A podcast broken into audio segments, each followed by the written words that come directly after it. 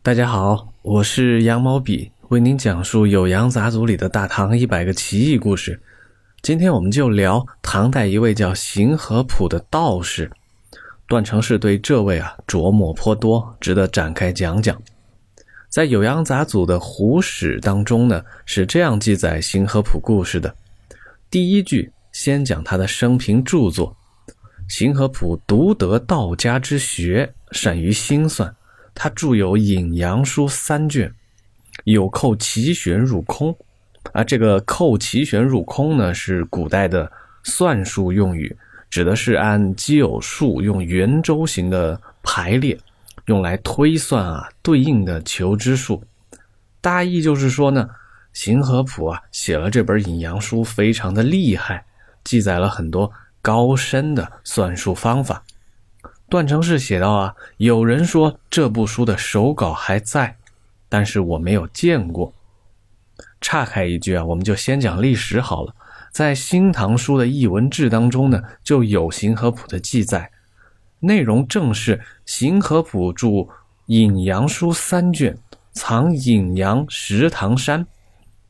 他呢是在唐玄宗时期的人物，这本著作呢。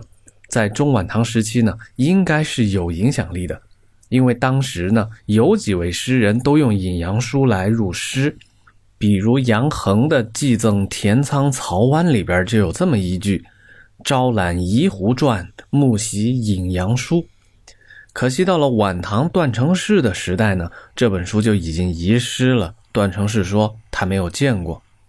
虽然啊，神仙书籍没有留下，但是他的神仙故事呢？被段成式记了下来，咱们就接着听故事。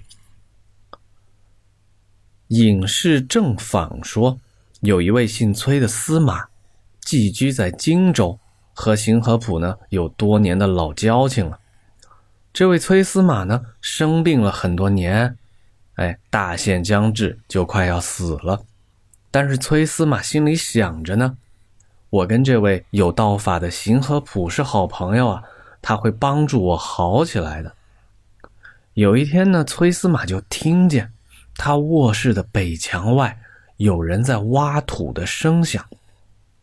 他让仆人去查看呢，却什么都没有，只有他自己能听见啊。卧室的北面就是他家人居住的地方，有挖墙挖土的声音。这样呢，一连七天，那个挖掘的声音啊，从没有停过，是越来越近。越来越响，直到后来，墙上突然透过了一丝光亮。崔司马就问身边的人：“哎，你们看见了吗？墙都被凿破了，没有人能看得见。”再过一天，墙上的洞啊，有盘子那么大了。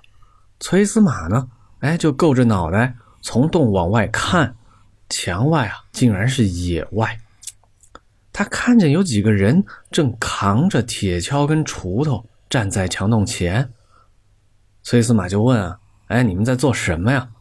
这些人都说是邢真人邢和普吩咐我们挖开这个洞。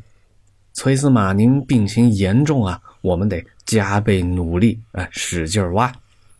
过了一会儿啊，有五六名开道的差役。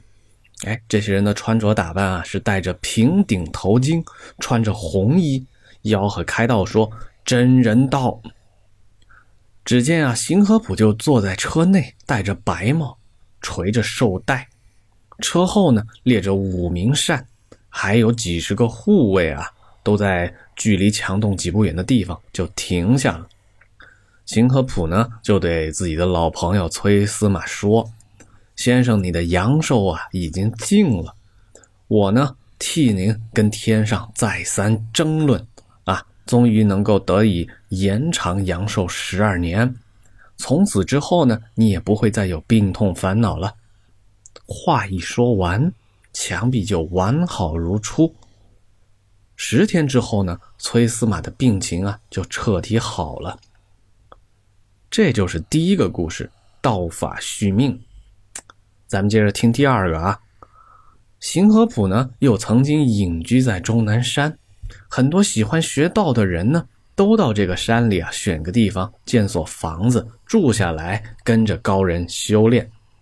有个叫崔曙的人呢，年纪很小，也跟着他，啊，簇拥着这个行河普啊，砍柴挑水的这群修道弟子呢，都是些名士。有一天啊，邢和普就把弟子们召集起来说。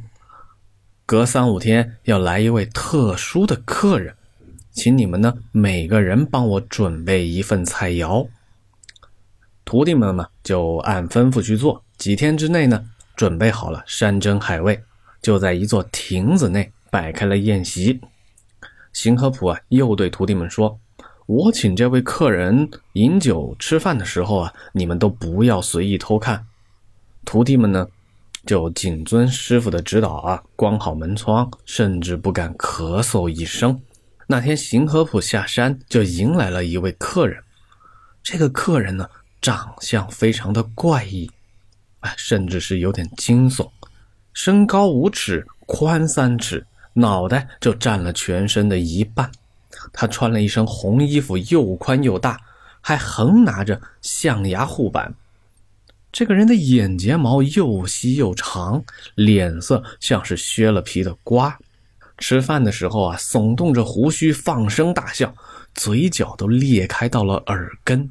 客人呢，跟邢和普就开怀畅饮啊，他们谈天说地啊，内容大多都不是人间的事情。刚才不是说吗？故事的主角是个小弟子，叫崔蜀。他不耐烦，就跑出了房间。哎，跑着经过了庭院，正巧啊被客人见到了。客人就仔细的盯着他，回头跟邢和普说：“哎，这个人前生不就是泰山老妇吗？泰山老妇是一个神仙啊。”邢和普就回答说：“正是他。”客人又说：“经过一世的轮回，差别就这么大吗？”真可惜呀！到了傍晚时候呢，客人离开了，邢和普就叫来自己这个小徒弟崔曙，跟他说：“刚才那位客人啊，是天地的弄臣，所以呢，他能说出你的前世是泰山老妇的事情。你自己还记得这件事吗？”崔曙呢，就哭着说：“我的确是泰山老妇的后身。”我自己呢是记不得了，小时候曾经听父母说起过这件事。这就是第二个故事啊，见前世。下面咱们讲第三个故事。房管太尉曾经请求邢和普给自己算命。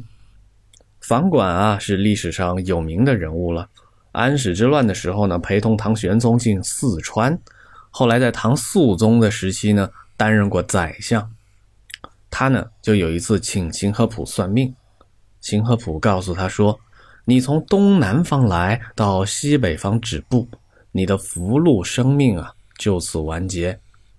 你去世的地点既不是客馆，也不是寺庙，既不在旅途，也不在官署，病是因为吃鱼而引起的。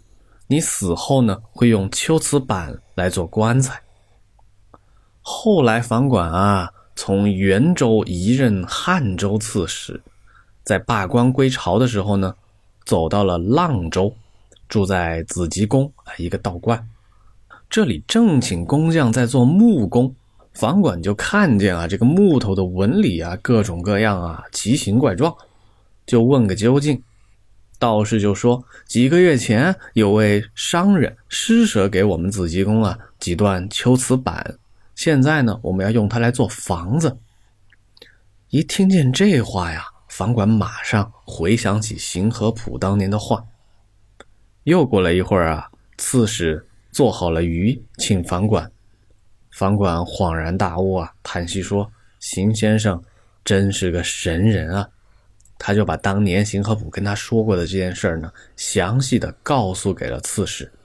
并嘱咐他说：“哎，你就用刚才的板儿，哎，给我做棺材吧。”果然，当晚吃鱼之后呢，他就发病去世了。这就是有关邢和普的第三个故事，预测寿命。您听这三个故事啊，是不是把邢和普的形象啊刻画的神乎其神？历史上的他到底是什么样呢？刚才咱们聊过啊，他在《新唐书艺文志》当中有记载，哎，记录他写了《隐阳书》三卷。在《旧唐书》的《方济传》当中呢，也提到过他，他是陪伴在唐玄宗身边的道士之一，跟方士张果、僧人一行都有交往。还记得咱们之前节目里介绍过的天文僧一行吗？哎，就是那位神奇的一行。根据《旧唐书》的记载啊，在开元二十一年，就是公元的七百三十三年，通过衡州刺史韦济的推荐，唐玄宗呢就派遣中书舍人徐乔去迎接啊民间有名望的一个方士叫张果入朝面圣。张果入朝时呢，唐玄宗对神仙方药啊还心存一些疑虑，就请善算人而知妖兽善恶的行和卜去给张果卜卦，但邢和普呢无法算出张果的年纪。原文叫“猛然莫知其甲子”。有关一行的故事又是这样说的：一行呢当时已经发明了大眼历。朝廷呢推广使用，邢和普就对别人说：“一行啊，肯定是圣人。”汉朝的落下闳呢造了历法，造完之后他说：“八百年后啊，时间啊会差出一天，一定会有个圣人去纠正他。”哎，如今八百年到了，一行造出了大眼力，正好是不偏不倚的纠正了落下红的谬误。落下红说的话是对的呀，那一行肯定就是圣人。这两个记载啊的中心人物分别是张果跟僧一行，文字里的行和谱呢只是证人或者旁白，但是呢也把行和谱作为一个侧面记录在了正史当中。除开正史啊，在后世的笔记小说以及佛家、道家的资料当中呢，还有一些有关行和谱的记载。比如《纪文》《太平广记》啊，《三洞群仙录》《明皇杂录》等等，其中的故事呢，大多是复述或者多个故事杂糅。我觉得《酉阳杂族里关于行和谱的续命、测寿、见前世这三个故事已经很有代表性了，就不需要再赘述。好了，今天的讲解就到这里，我是一只羊毛笔，拜拜。